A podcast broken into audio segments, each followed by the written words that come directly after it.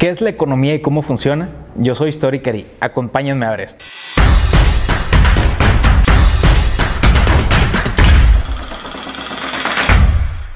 Para hablar de la estructura socioeconómica de México tenemos que echar mano primero pues de parte de la palabra y del concepto. Entonces tenemos que hacer una categorización de algunas palabras, términos y conceptos económicos que nos permitan entender o sentar una base para hacer un, un análisis futuro.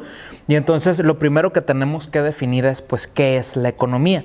La economía por definición clásica tradicional nos indica que es una ciencia, al igual que muchas otras disciplinas de las ciencias sociales, que busca la manera o que busca estudiar cómo se utilizan los recursos de una mejor forma.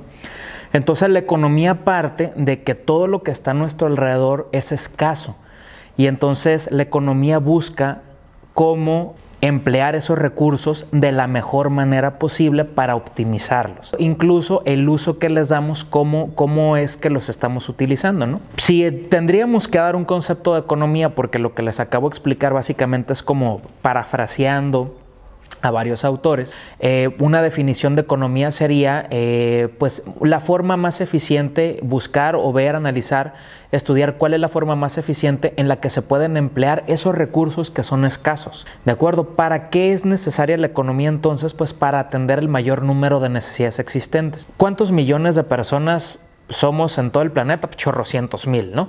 ¿Cuántos tomamos agua? Por los chorrocientos mil. ¿Cuántos necesitamos comida? Por los chorrocientos mil.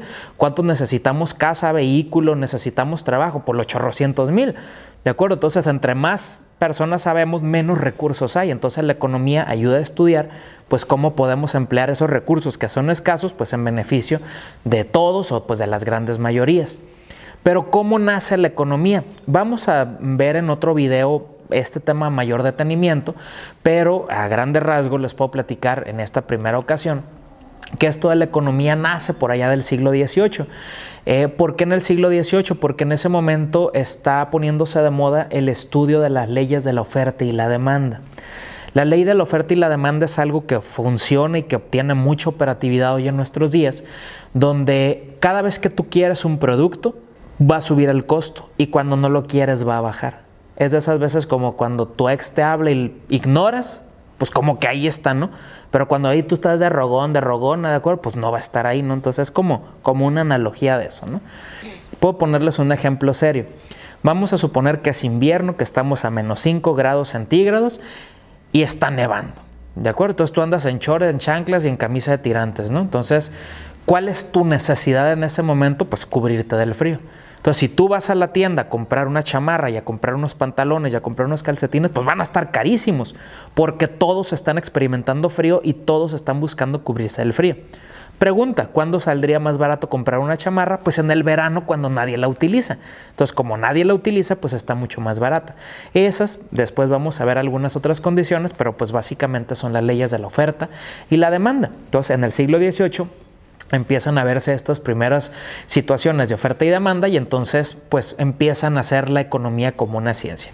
Posteriormente la economía va a dar muchos vuelcos, llegamos al siglo XIX que son los 1800 que para la economía son indispensables, por lo que vamos a ver ahorita, pero eh, en el siglo XIX se dice por ejemplo que la economía parte de la idea de que todo el trabajo de acuerdo, o todos los objetos que son fabricados por el hombre y por las mujeres eh, tienen un valor. A esta teoría se llama la teoría del valor trabajo. Es decir, yo estoy fabricando un par de zapatos, pero los fabriqué con todo mi esfuerzo, con toda mi dedicación, con todo mi cariño, a veces triste, a veces contento, a veces eufórico, ¿de acuerdo? Entonces esa carga, pues yo se la transmito a ese par de zapatos y entonces pues tienen un valor, no solo para quien los compra, sino que también para quien los hace, ¿no? Entonces esa teoría se llama de teoría del valor trabajo.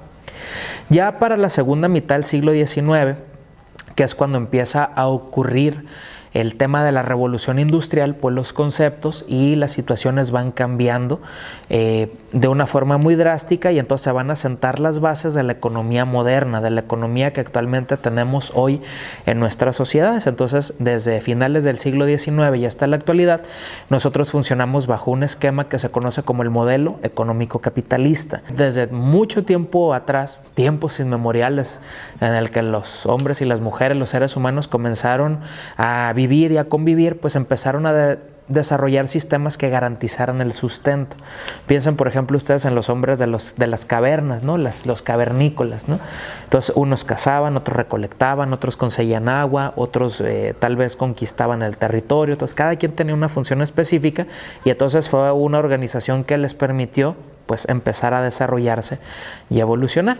Les estoy platicando esto porque estamos hablando entonces de crecimiento material y estamos hablando de sociedades humanas. Entonces, cuando las, las, personas ya tenemos una sociedad bien estructurada, ya tenemos una sociedad con reglas, con tareas específicas, donde cada persona realiza un rol diferente, pues estamos hablando de ya una estructura social.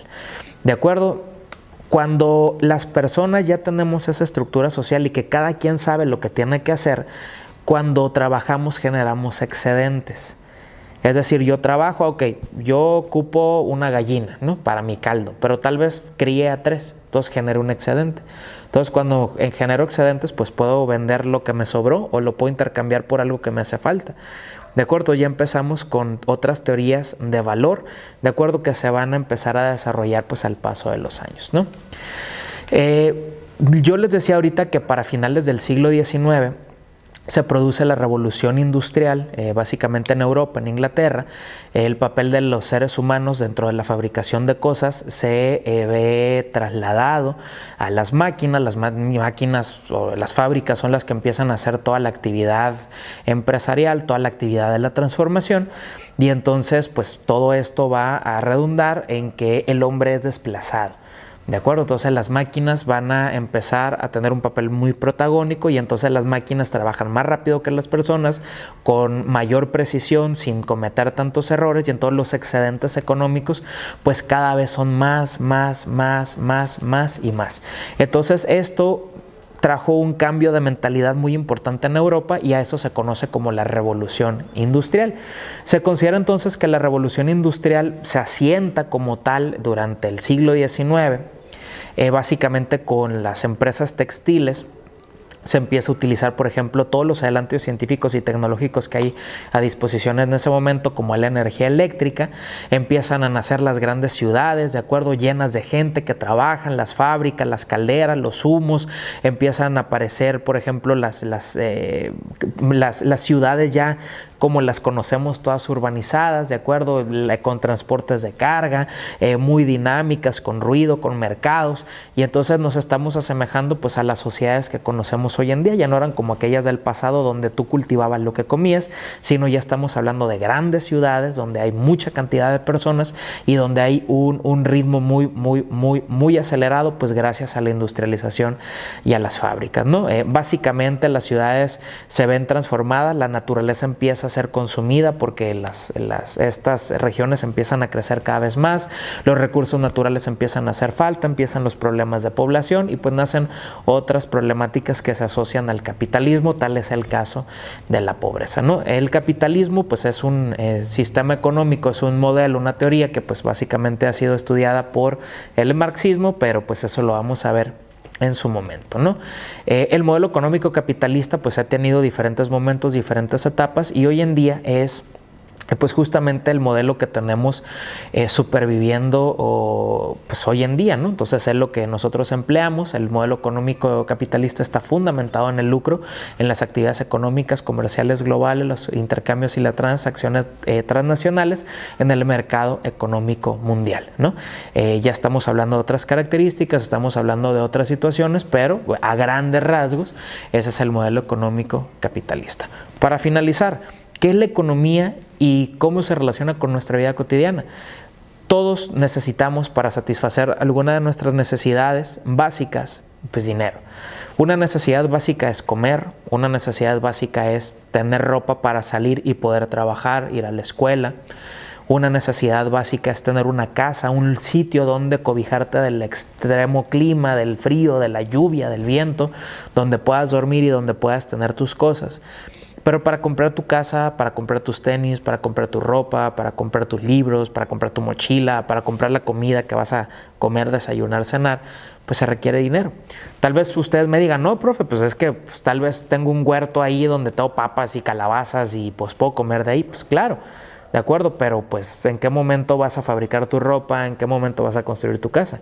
¿De acuerdo? Entonces, en las sociedades contemporáneas, en las sociedades actuales, estas capitalistas, pues todos necesitamos de todos, ¿no? Entonces, eh, la economía justamente, como les decía al principio, pues es ver la manera en la que podemos tender como estos puentes, ver cómo podemos hacerle eh, eh, cómo podemos organizarnos para funcionar de, como una sociedad de una mejor manera.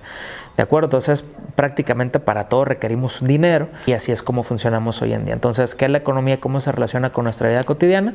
¿Ustedes qué piensan? Hasta la próxima.